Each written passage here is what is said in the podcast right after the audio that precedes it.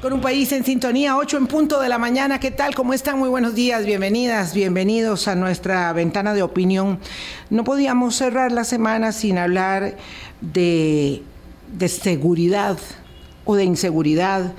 Em, no es la primera vez en este año, por supuesto no será la última, em, que hablemos del tema de la violencia criminal que nos asalta ya habíamos observado los eh, índices tan elevados de homicidios violentos del año 2022 y las proyecciones que se asoman en el, horizonte son realmente, eh, hay que decirlo con todas las palabras, realmente dramáticas, porque si el aumento que se está estimando va a superar eh, el 30% de lo que actualmente ya es una catástrofe o el 300% de lo que actualmente eh, se estima, se, se, refleja en los índices, pues vamos por un muy mal camino.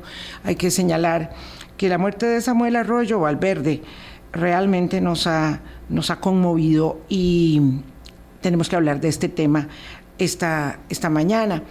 Buenos días, Boris. ¿Qué tal? ¿Cómo estás? Buenos días, Vilma. Buenos días a toda la audiencia de Hablando Claro. Este, sí, un tema muy sensible. Ayer las declaraciones que daban las, los docentes y las docentes de la escuela donde estaba este niño eran impresionantes, Tanto en, el, en lo que le pegó a ellos como sus tutores, como lo que significa para un montón de niños y niñas de ese centro educativo de saber las condiciones por las que murió su compañerito.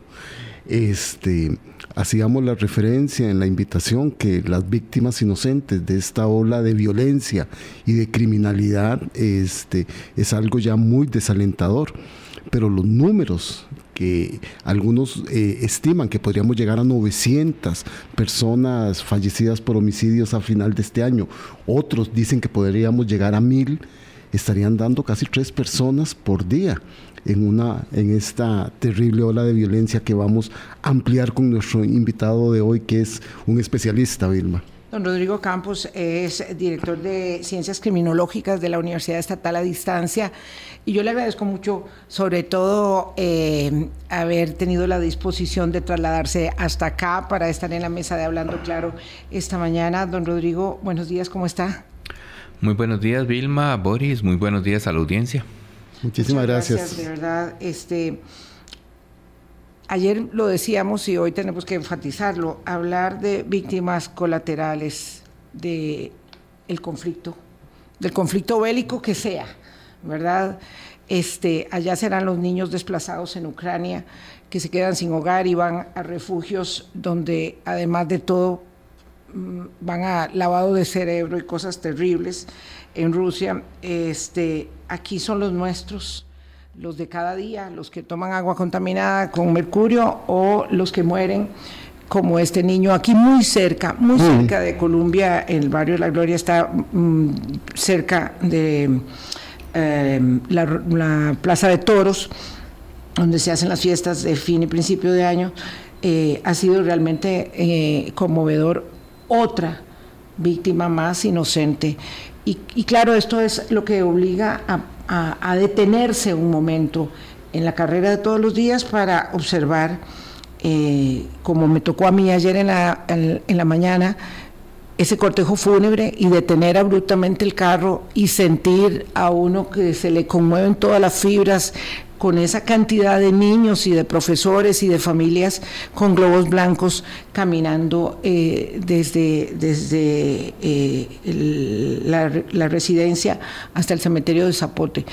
Eh, Samuel Arroyo ya no está con nosotros y, y ahí vamos señalando víctimas que son esposas, que son hijos y que evidentemente también son los mismos acciones, eh, actores de la delincuencia organizada, del crimen común también. Este mm, primer acercamiento, don Rodrigo, ¿cómo lo haría?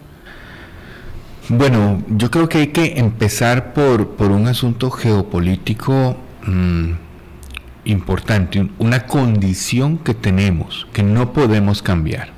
Nuestro país está en un puente, un puente que ha permitido el paso de biodiversidad, que, es una maravilla para Costa Rica, un paso cultural que desde hace siglos, desde los pueblos originarios, viene enriqueciendo esta zona, pero que también hoy por hoy es un puente entre los principales mercados de consumo de algunas drogas y los principales centros de producción de estas drogas. Eh, esta condición es imposible de cambiar, no podemos simplemente tomar el país y colocarlo en otro continente. Eh, quien sea que asuma las riendas de cualquier proceso en esta sociedad debe tomar en cuenta ese marco condicionante, porque lo demás que hagamos debe estar en coincidencia con eso. De lo contrario, pues faltaría muchísima, mucho sentido de realidad y ubicación. Sí, don Rodrigo, pero el país ha estado en ese puente que usted muy bien apunta desde hace muchos años. ¿Cuáles son esas condiciones que se están dando ahora, que estemos viendo y, que nos corrija? Si uno como comunicador lo dice correctamente, estamos viviendo una ola de violencia y criminalidad. ¿Qué es lo que la está activando? Bien, esto no empieza ahora. Tenemos que, eh, en 2007, cuando el país estaba en la discusión del, del TLC, eh, las fuerzas policíacas dejaron de ser, eh, dejaron algunos planes de formación en temas de mayor efectividad a la hora de aprender a alguien y presentarlo a las autoridades judiciales. Y por las necesidades del momento, enfatizaron su formación en el control de muchedumbres porque fue una época de mucha efervescencia social. Mm. Contiguo a eso teníamos un reforzamiento de nuestros mares a partir del patrullaje conjunto. Esto blindó los océanos de Costa Rica de alguna forma, pero dejó nuestra parte territorial abierta. Es decir, cuidamos muy bien la cerca, el patio, pero dejamos la casa con las puertas y las ventanas abiertas. Ahí, a partir de ahí empezó un crecimiento en, en el tema del trasiego de droga que con los años eh, se volvió sumamente importante, porque eh, en otras regiones del país, eh, perdón, del continente, existen iniciativas para que en los, en los puertos, en los sitios de embarque de mercancías, no solamente está la empresa que embarca los productos, sino que hay una delegación de la DEA Estados Unidos, narcóticos o lo que se encargue de las drogas en el lugar, en fin, se trata de lugares sumamente custodiados, muy eh, llenos de todas las instancias que se encargan, asuntos fiscales, por ejemplo, protección de flora y fauna, que se encargan de que nada de esos puertos vaya a salir de manera ilegítima. En nuestro país, como hemos visto, y ayer lo vimos con las operaciones de la Policía de Control de Drogas, eh, está... Mm, pues en manos de una empresa que al final de cuentas, eh, dentro de la lógica empresarial, cada cual responde a sus propios intereses, porque así es como funciona, eh, y no a los intereses de un país. Aquí nos falta todavía mucho por andar en términos de, exportaciones, y eso convirtió a Costa Rica en un punto logístico importantísimo. ¿Cómo lo medimos? Bueno, la pureza de la droga que se incauta en nuestro país nos indica que prácticamente no ha pasado por intermediarios. En Costa Rica tenemos purezas de droga, eh, de cocaína, de clorhidrato de cocaína, por encima del 90%. Cuando eso llega al mercado, a la calle, en Europa, anda entre el 34 y el 36%, se ha triplicado. Qué triste decirlo, ¿verdad? O sea, que realmente exportamos productos de primera calidad hasta hasta cuando se trata de drogas. Nada más quiero eh, contextualizar lo que dice don Rodrigo Campos. Es que eh, fueron detenidos dos funcionarios y dos ex empleados de APM Terminals como sospechosos eh, de robar un contenedor de exportación que se dirigía a Bélgica y contaminarlo, bueno, digamos, vulnerar el contenedor y contaminarlo con 2.352 paquetes de cocaína. Vaya, eso no se hace así como quien se esconde debajo de una mesa y mm, pasa mm. aquí un, papel, ¿verdad? Es, una cosa increíble. Ya se venía diciendo, era un secreto a voces, eh, que APM Terminals y yo pues invito y que puedan por supuesto venir y conversar con nosotros. Eh, este no es una cuestión personalizada, eh, que APM Terminals estaba eh, em, incapacitado, con falta de capacidad para cumplir con la mm, obligación de velar por el trasiego. Esto solo para hablar de un asunto en particular, porque el problema es, que no le corresponde a una empresa velar por los asuntos eh, del Estado en un contexto geopolítico regional eh, de crimen organizado internacional. Es, decir, por grande que sea la empresa, el problema dentro del cual está, está siendo parte eh, le sobrepasa. Incluso hay organizaciones que tienen presupuestos más grandes que algunos estados. Claro. Entonces no le podemos delegar a una empresa esa responsabilidad. Perdón del desconocimiento absoluto, don Rodrigo Campos, pero eh, yo nunca he estado eh, viendo esa operación in situ. Cuando uno está en el aeropuerto Juan Santa María, uno ve que solo maneja una empresa privada, pero ahí está la, policía, de control de drogas, la policía de migración, el patronato nacional de la infancia para observar si salen los niños de manera correcta. O sea, ahí está todas las instituciones del Estado operando eh, abiertamente. ¿Pasa lo mismo en APM Terminals? No, hay controles, sí los hay, eh, sin embargo son insuficientes. Se requiere, mm, como dije hace un rato, una fuerza de tarea integrada conjunta que, que pueda blindar los puertos. Los puertos modernos en, otros, eh, en otras latitudes manejan volúmenes de mercancías muchísimo más grandes y tienen todas las, las, medidas de seguridad para poder atender eso. Pero no escuchamos lo mismo en el puerto que opera el Pacífico Nuestro en Caldera, don Rodrigo. Solo para ver este caso particular. Que, que por cierto falta eh, muchísimo de, de, modernizar en ese puerto. y, y, normalmente se hace pensando en dejar el, en facilitar el comercio, pero no se considera la seguridad como una variable. Eh, importante dentro de toda la operación, como si nos está pasando con los aeropuertos, por ejemplo. Ahí sí lo tenemos. Enfocándolo en lo territorial, datos de la Policía Judicial de nuestro país dicen que, de las autoridades eh, de policía, dicen que en el país podrían estar operando 245 o más bandas organizadas.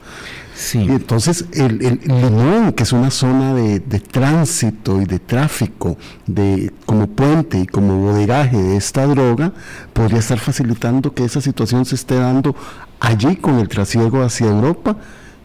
Justamente, y es, y es porque, eh, a ver, muy lejos de lo que a veces se piensa, eh, que, el, crimen organizado, el, el tráfico de, clorhidrato de cocaína ocurre allá como en zonas oscuras, alejadas, carreteras solitarias, eso no existe.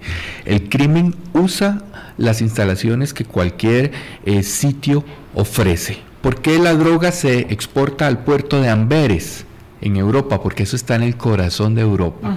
Llegando ahí es cuestión de minutos horas para poder distribuir cualquier producto a toda Europa central, del este, del oeste, etcétera estratégicamente es importante. Como estratégicamente es importante Costa Rica porque exporta justamente al corazón de Europa. y muy cercano del productor.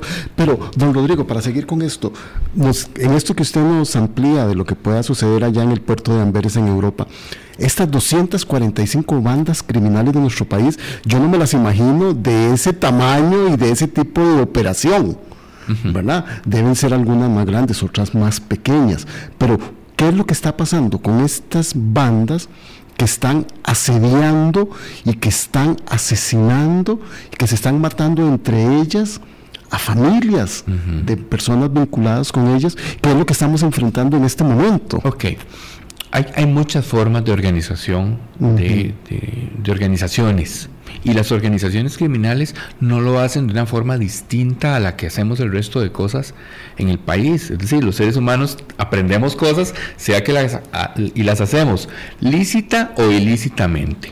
Entonces, muchas de estas organizaciones tienen en su cabeza, por así decirlo, en su em, alta gerencia, una pirámide donde hay una persona con, que ejerce el control de manera fuerte y algunos allegados que manejan mucho de la operación con esta línea que esa persona establece. A partir de ahí, luego hay un grupo eh, que ahí varían de tamaño con una, con una organización que nosotros llamamos reticular, es decir, eh, por así decirlo, un grupo de operaciones en donde todos se conocen y todos saben lo que hacen todos, ¿verdad?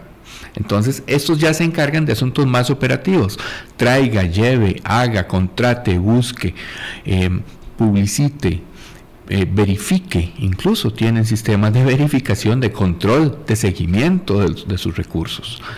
Y después de eso hay grupitos eh, que nosotros cuando estudiamos esto le llamamos modulares. ¿Por qué modular? Porque usted en, en una oficina modular, por ejemplo, puede cambiar un mueble de un sitio a otro y calza igual. o, en una sala, en una casa, puede cambiar una silla de un lugar a otro y igual funciona. Bueno, estos grupos modulares eh, no siempre están vinculados a esa organización. Em, pueden actuar por contrato cuando se requiere ejecutar a alguien. Se suelen contratar grupos de, este tipo, que puede ser de una, dos, tres personas, hasta más.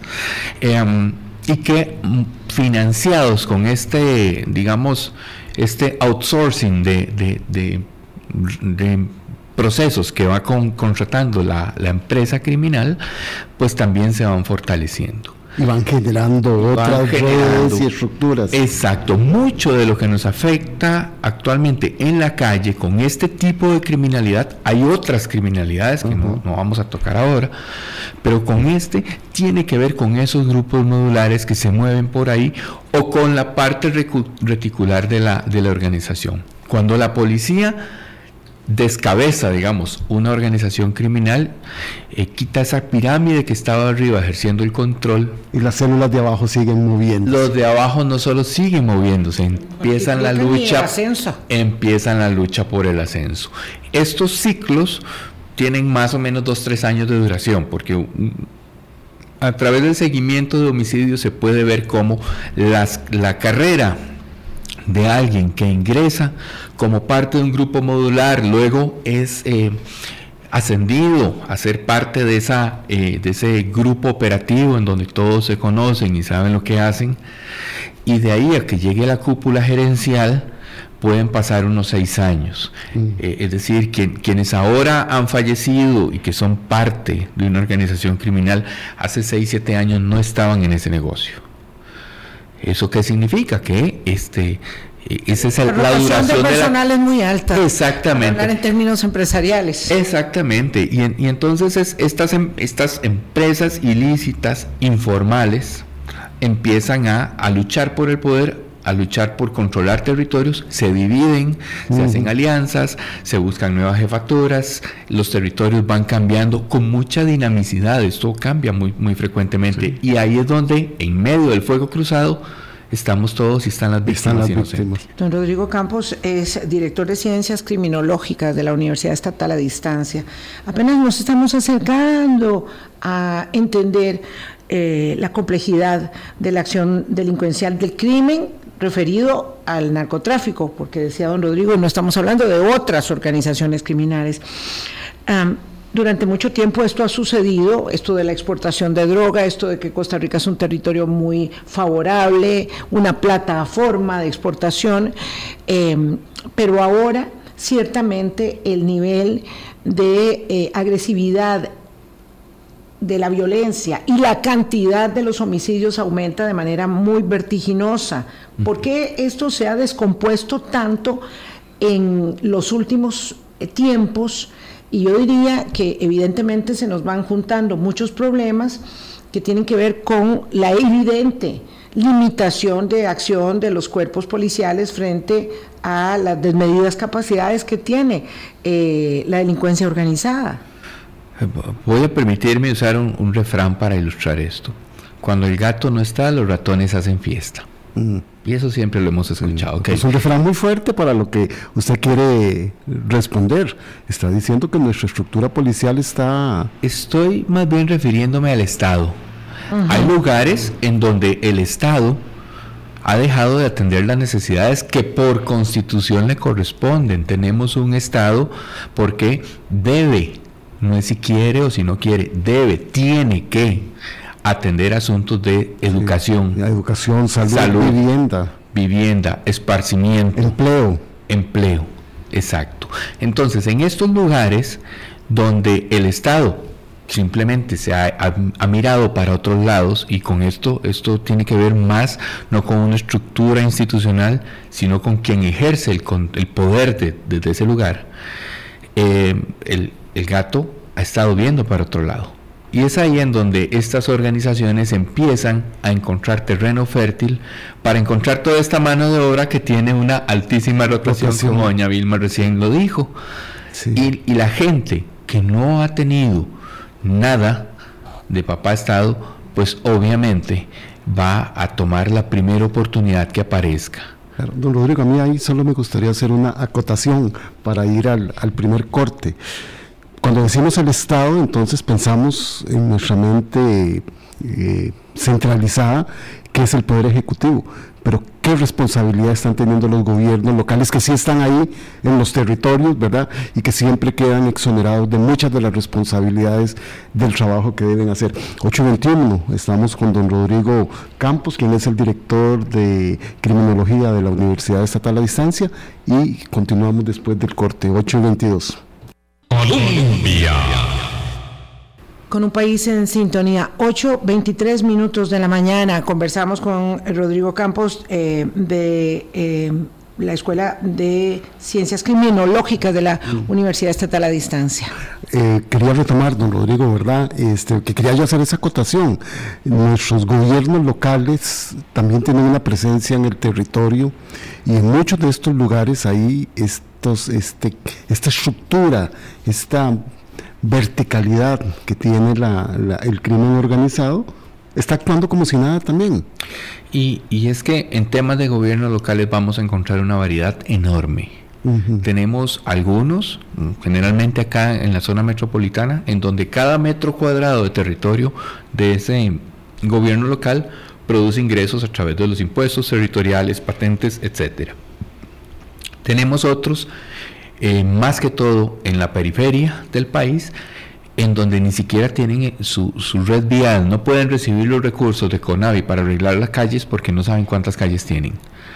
Entonces, eh, igual dentro de este conjunto de instituciones, de corporaciones municipales, se ha dado mucho el tema de las policías municipales y ahí hay un abanico todavía más grande. Están desde las policías municipalidades, de municipales, perdón, de dos personas cuidando el parque, hasta las policías municipales que tienen vehículos, secciones con eh, perros antidrogas, eh, grupos de asalto, este, Escazú, Belén, San José, eh, por ejemplo. Son, son con mucho... Y también dentro de las tendencias de trabajo hay policías municipales muy abocadas a la prevención. Cartago, por ejemplo, es quizá la líder en este asunto. ¿Sí?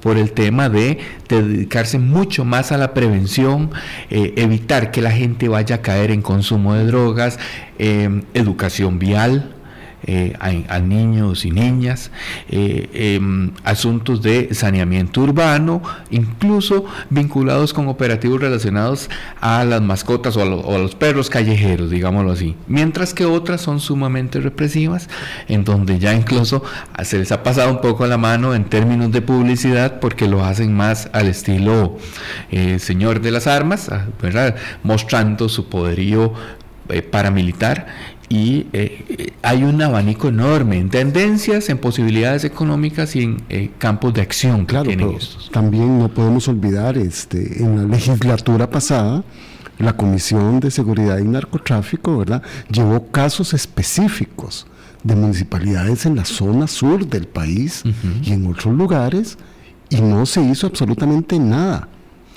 Hay, hay un, a ver, un fuerte impacto de mm, intereses económicos y es que ya el tema eh, que se financia con el, con el narcotráfico tiene suficiente músculo económico como, económico como para poder incidir en otras esferas. Eh, en un país en donde el lobby, el tener personas encargadas de eh, promover en espacios legislativos ciertas iniciativas, alcanza para este, hacerlo también con iniciativas eh, que, persiguen intereses particulares. Usted diría, don Rodrigo, para no andar con rodeos, que hemos eh, vuelto la mirada a otro lado, eh, por ejemplo, desde el primer poder de la República, respecto de este tema en particular, respecto de la penetración que está teniendo eh, el poder del dinero del narcotráfico en la financiación de campañas electorales municipales, por ejemplo, y no digo que las va a tener, sino de que, de que, ya las, tuvo, de que ya las ha tenido. Eh, ¿Usted cree que realmente nosotros estamos evadiendo una realidad que ya nos llegó o es que la prensa exagera? A ver, tenemos un país con una altísima informalidad en procesos. Y cada vez que tenemos actividades económicas que se puedan pagar en dinero en efectivo, vamos a tener este tipo de dinero circulando. Y em, también hemos visto que es no solamente viable, sino que también casi una costumbre crear estructuras paralelas en financiamientos. Entonces, Y, eso indistintamente, em, que por cierto, esto es un tipo de delitos de alta gama que no genera o no ha generado sentencias condenatorias y mucho menos privativas de libertad. Qué interesante. Este, eso nos dice un poco cuál es el músculo del sistema de administración de justicia en estas áreas. Y claro, ante esa posibilidad de, de tener un, un castigo, pues es muy fácil caer en el asunto y no es una cosa propia de Costa Rica. Es decir, ante la poca posibilidad de que haya un castigo, ante la gran oportunidad de que la impunidad impere, hay mucho más proclividad a la comisión del delito, ¿es así? Por supuesto, ah, y estamos en una región en donde ocurre a diario. Es decir, recién se destaparon algunos casos de un exfuncionario de México que está, fue juzgado en Estados Unidos. Y, de ahí hacia el sur siga contando. Los casos que han trascendido a nivel internacional eh, tienen unas cifras eh, en dólares que ni siquiera nos caben los ceros en la cabeza para imaginar todo eso. Es más que muchos premios gordos de las loterías de fin de año. El caso que refiere don Rodrigo es el del general García Luna. Correcto. En México. Instalado. Nada más que el ministro de Defensa de, eh, eh, de México, del gobierno anterior, mexicano. Sí, bueno, sí, es que estuvo a lo largo en, diferentes tipos de cargos hasta llegar a ser ministro de Defensa y era el operador del cartel de Sinaloa. y eso ha ocurrido en, casi todo nuestro continente. En diferentes escalas. En diferentes escalas, en diferentes momentos, porque hay un caso que solemos olvidar de eh, opio que se llevaba eh, de Asia a Estados Unidos en los ataúdes de los cadáveres de los soldados muertos en Vietnam. O sea, no es cosa nueva. el agua tibia está, está, está descubierta. Ahora, eh, la situación nuestra ha devenido en, una situación más compleja, decíamos, y cuando usted refiere que eso empieza a hacerse, eh, digamos, eh, un problema donde esta lucha parece muy dispareja, eh, entre la policía y, la, la, delincuencia y qué es lo que, lo que nos falta. Nos falta más estrategia, nos falta más inteligencia, los recursos sabemos que siempre serán insuficientes, ¿verdad? Pero qué es lo que puntualmente eh, debería reconducir las avenidas de la política de seguridad ciudadana de un país limitado como el nuestro en recursos. Bueno, para empezar, no es un tema de policía si se tratase solamente de la policía, Limón hace ratos habría sido controlado. No es un tema de leyes. Mm. Hemos tenido periodos en Costa Rica en donde hay reformas penales al ritmo de dos por año en promedio. Y eso no cambió la tendencia. No es un tema de leyes. Es un tema de integralidad en las acciones justo lo que mencionamos hace un rato, hay espacios que han sido abandonados por el Estado.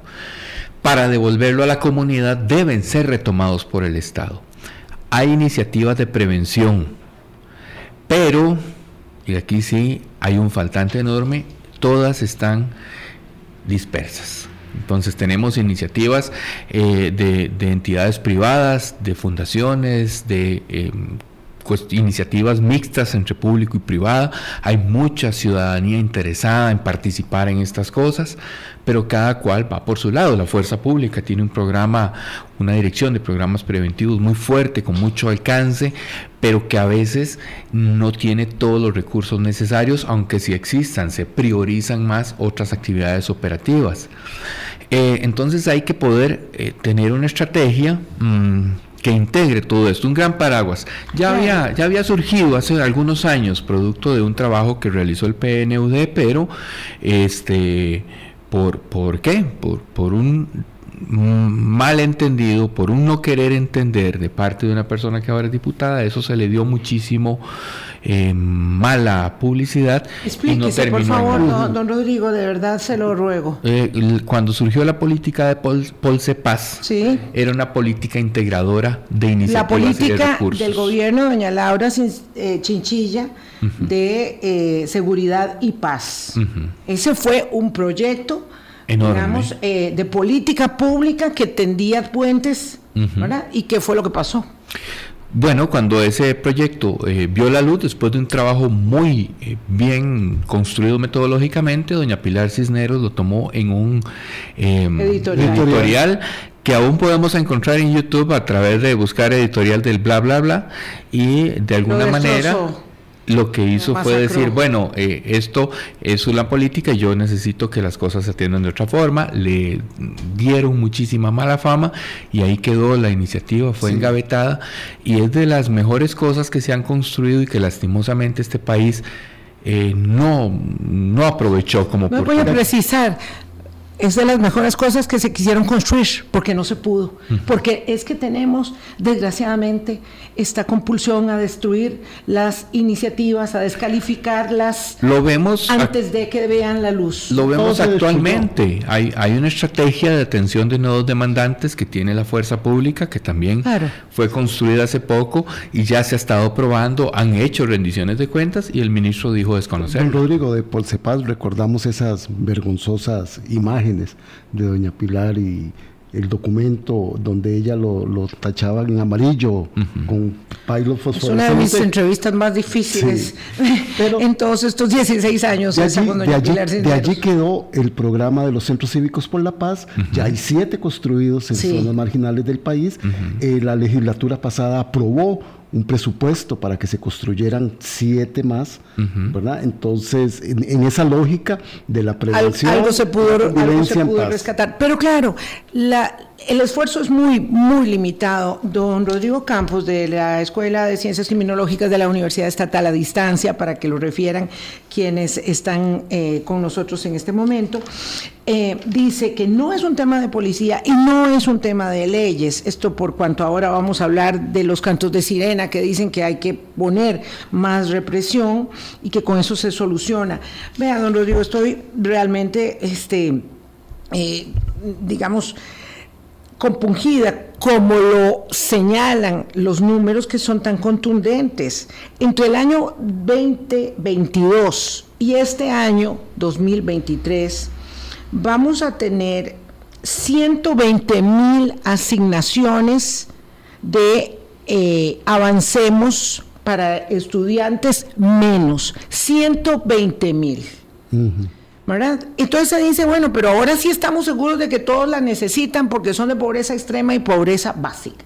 Claro, pero el segundo, el tercer quintil que, que sigue tiene una diferencia de 100 pesos respecto del primero y el segundo. Entonces estamos engañándonos.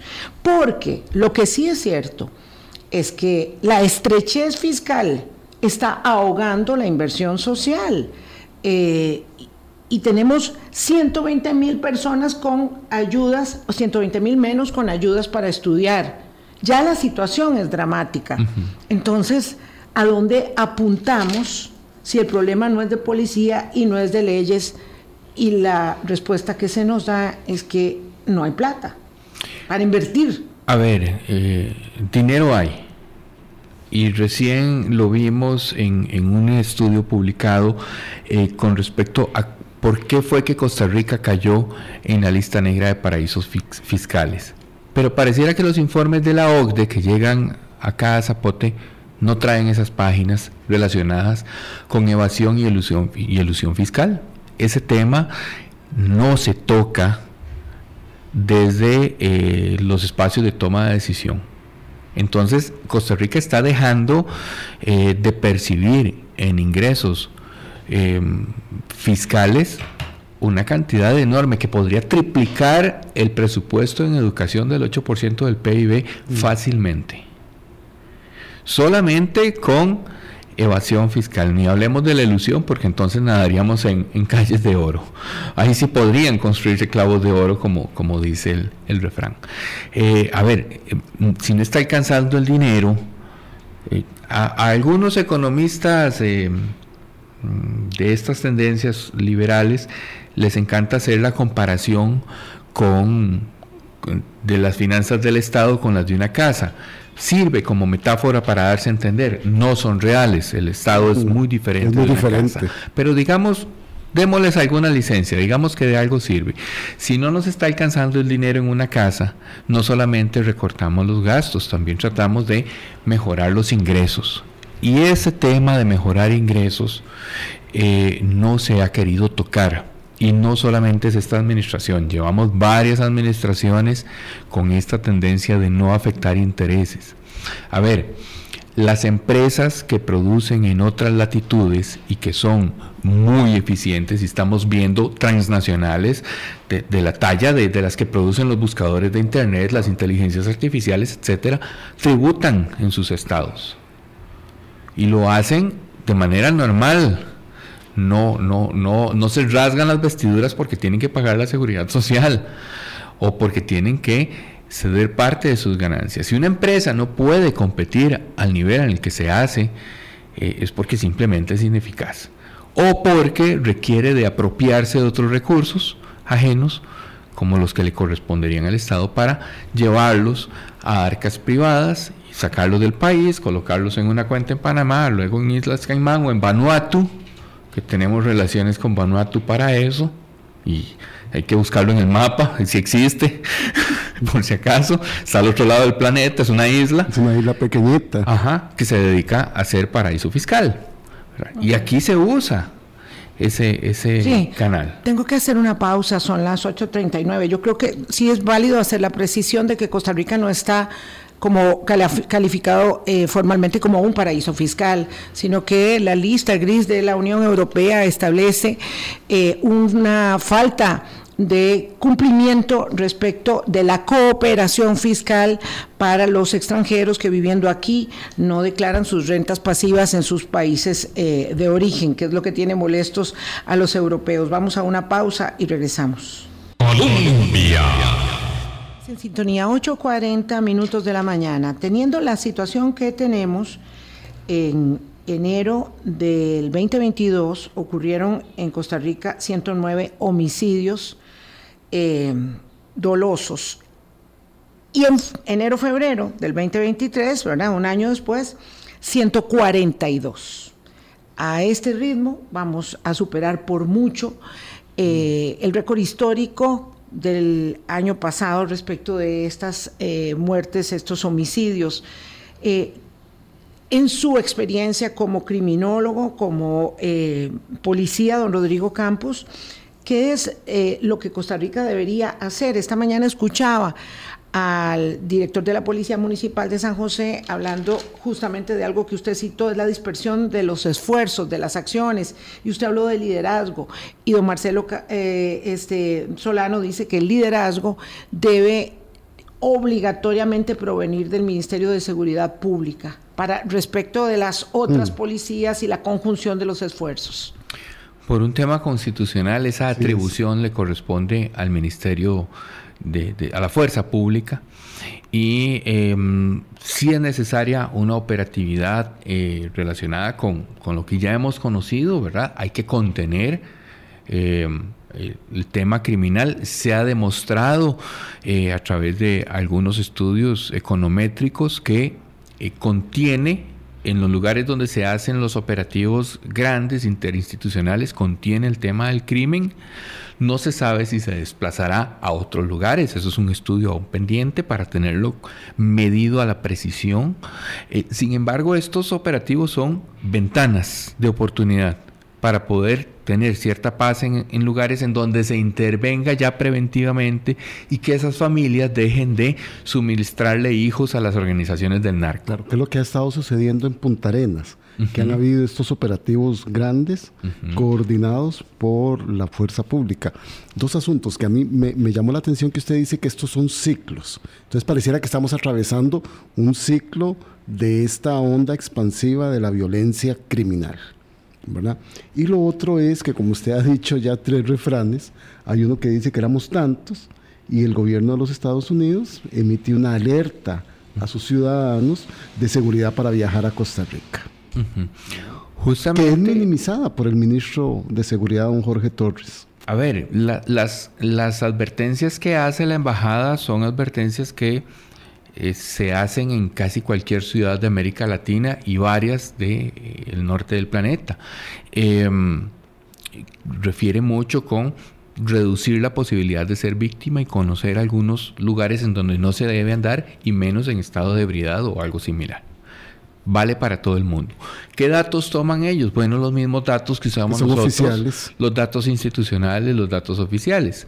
Poniendo el foco en lo que en los en los operativos que hicieron en Punta Arenas, dice usted, se hace, es una ventana de oportunidad. Uh -huh. Después de estos megaoperativos se está dando este otro seguimiento de prevención como usted apuntaba, don Rodrigo. Hay actividades que van en ese sentido, uh -huh. eh, se están retomando espacios con actividades sociales, lúdicas, de esparcimiento, que eso es indispensable para el ser humano. El ser humano no es solamente un, un, una cosa que anda trabajando y consumiendo. Para que la vida tenga calidad necesita de otras cosas que no solamente son trabajo y consumo. Este, y se está haciendo ese esfuerzo de retomar estos espacios. ¿Qué falta? Bueno, pues incorporar el tema del Ministerio de Trabajo para crear puentes eh, que permitan que las personas se relacionen de una manera más, eh, una mejor manera con la estructura productiva, es decir, que, que obtengan empleos de calidad. El tema educativo tiene, tiene que estar en primer lugar. La educación, a ver, según estudios de la Comisión Económica para América Latina, la CEPAL, por cada año adicional que yo tenga en estudios formales, a lo largo de mi vida los, los ingresos van a aumentar. Es decir, es la mejor inversión que podemos hacer. Y si queremos más evidencia sobre esto, veamos que con la pandemia, el, las primeras personas en sufrir el desempleo fueron las que tenían una peor calificación, calificación. para el trabajo. ¿Cómo vislumbra usted que vaya a ser este año según estos datos oficiales que nos dan las autoridades, don Rodrigo? Este año puede ser una gran oportunidad o puede ser eh, todo lo contrario. El, que hayamos tenido las lamentables víctimas que, han ocurrido, como el caso de Samuel, y otras más que no quedan invisibilizadas, eh, ha puesto sobre la mesa una discusión más de fondo, más importante. No se trata solo de patear puertas con la policía en la mañana, eso tiene un impacto, pero es limitado. Hay que ser más integrales. En la mesa del Consejo de Gobierno están sentadas las personas que tienen el poder de decisión en este momento y no es solamente seguridad. Uh -huh. eh, sí está trabajo, Pero además está no salud, se trata de educación. acciones que se vean ahí, que, que generen una, un poco de, de, de, de, foco mediático, sino de cosas mucho más estratégicas, ¿verdad? Más de inteligencia. Eso lo hablábamos a inicios el mes pasado con don Álvaro Ramos. ¿Por qué se paga en droga? ¿Por qué se paga en droga? Porque hay un mercado. Uh -huh. claro. Hay gente que la consume. ¿Y quién está trabajando para reducir esa demanda? Ahí hay mucho por hacer y no es policial no tiene que ver con leyes, uh -huh. tiene que ver con instituciones que tienen en su responsabilidad ineludible la, atender la prevención claro, del tema. entendiéndolo, don Rodrigo, las instituciones del Estado, los gobiernos municipales deben tener acciones integradas que le quiten esa mano de obra a las estructuras criminales. Justamente, justamente porque si no vamos a estar en una carrera interna. Policial, lo vemos solo en el foco policial y no en lo otro. Exactamente. Pero hemos venido perdiendo espacio, digamos, gradualmente. Esto es algo que se va, digamos, incrementando. Ahora, evidentemente no podemos esperar que sean acciones rápidas las que permitan contener esta, esta situación. ¿A dónde apuntaría usted como, como eh, línea, digamos, este tema? Debiera ya estar ocupando eh, un estado de comité de crisis de, seguridad pública, un consejo de seguridad que llega a llamar a todas las policías, a llamar a todos los poderes, una acción, digamos, de mayor liderazgo para la coordinación con los recursos que tenemos. Ya no vamos a tener más recursos que los que hay eh, y estamos perdiendo yo sé que desde la autoridad no se puede decir que se está perdiendo la batalla, porque aquí le está lloviendo al ministro de Seguridad de Argentina, tieso y parejo, por lo que pasó en Rosario, que le dispararon a el negocio de los suegros de, Messi, eh, y ahora dice el país de España algo impresionante, ¿verdad? Es que las balas eh, del supermercado de los suegros se estrellan contra el sueño de Messi de volver a vivir en Rosario, Argentina, porque ahí dicen que se está perdiendo la guerra contra el narco. En Argentina, en Chile, es decir, no porque seamos un país de tránsito, estamos perdiendo la guerra de una de las grandes batallas del siglo XXI, junto con el cambio climático, la educación, la delincuencia, esos son nuestros problemas. Y, la empezamos a perder cuando le empezamos a permitir al Estado que desatendiera sus obligaciones. Hay que retomar eso porque, es decir, a ver, ninguna empresa privada va a llevar educación a las personas con más desventajas. No es buen negocio. Usted no ve en un barrio con muchas vulnerabilidades, no ve un colegio privado ahí porque no es buen negocio. Esa no es la lógica de la empresa. Eso le corresponde al Estado para poder equilibrar. Y en eso nos falta mucho. Costa Rica vergonzosamente es uno de los países más desiguales. Y ahora este asunto de la, de, la seguridad, como no ha sido atendido integralmente, eh, nos empieza a, pasar otras facturas.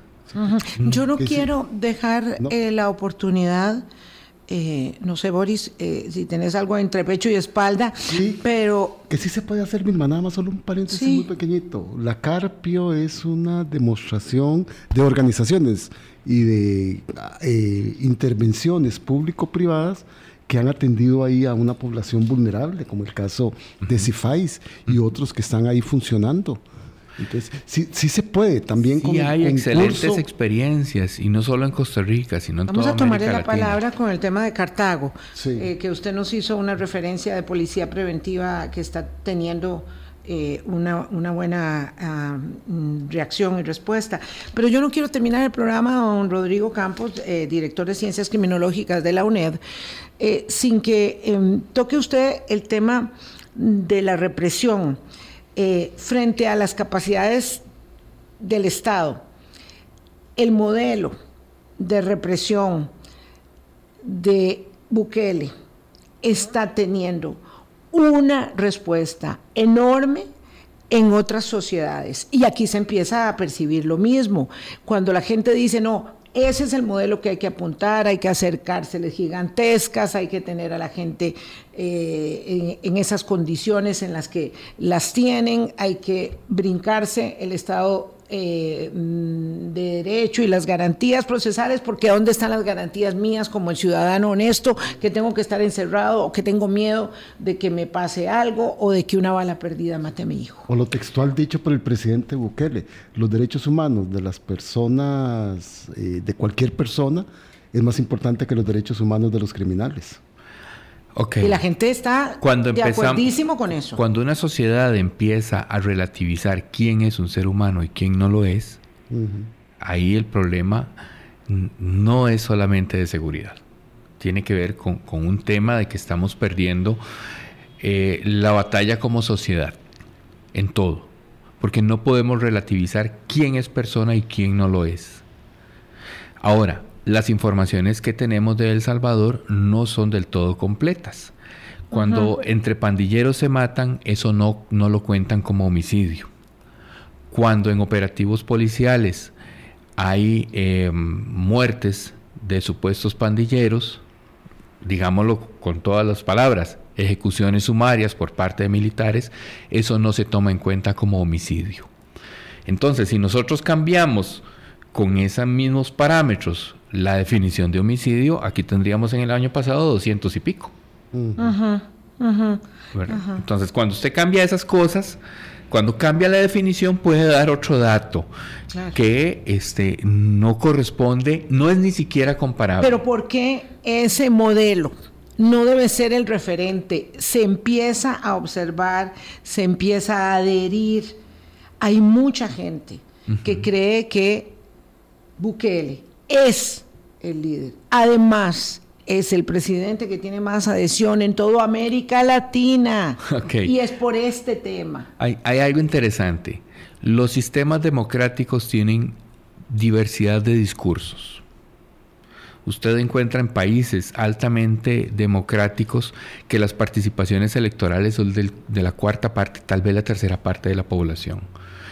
Y hay muchas voces que llegan a consensos. Así funcionan los sistemas democráticos.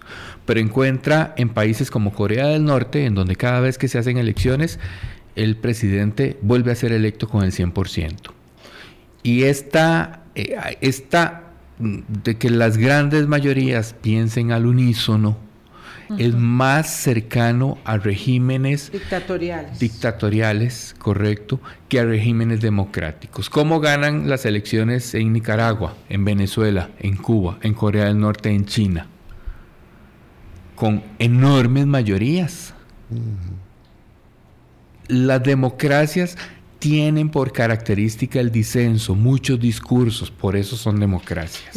y pareciera que en El Salvador también van a haber una la mayoría aplastante. Las mayorías aplastantes son característica de regímenes autoritarios. Ahí lo vamos a dejar, don Rodrigo Campos. Muchas gracias por esta última reflexión. Finalmente tenemos que decidir si queremos sostener el sistema democrático, el Estado de Derecho, porque claro, por supuesto que yo pienso que los delincuentes tienen que estar este, a buen recaudo de las autoridades, pero no quisiera pensar que el día de mañana es un hijo mío inocente el que por cualquier razón política o de naturaleza, vaya usted a saber cuál, es eh, acusado o eh, encarcelado sin un derecho, sin un proceso justo. Es, es, terrible, ¿verdad? Lo que pasa. Yo creo que estamos muy eh, ofuscados, omnibulados con los resultados de la política de seguridad de Nayib Bukele. Efectistas. Ah, terrible. Muy efectistas. Tengan un buen fin de semana. Que lo disfruten mucho. mucho. Chao. Nos escuchamos gracias, el lunes. Don Rodrigo. Hasta luego, muchas gracias. Hasta el lunes.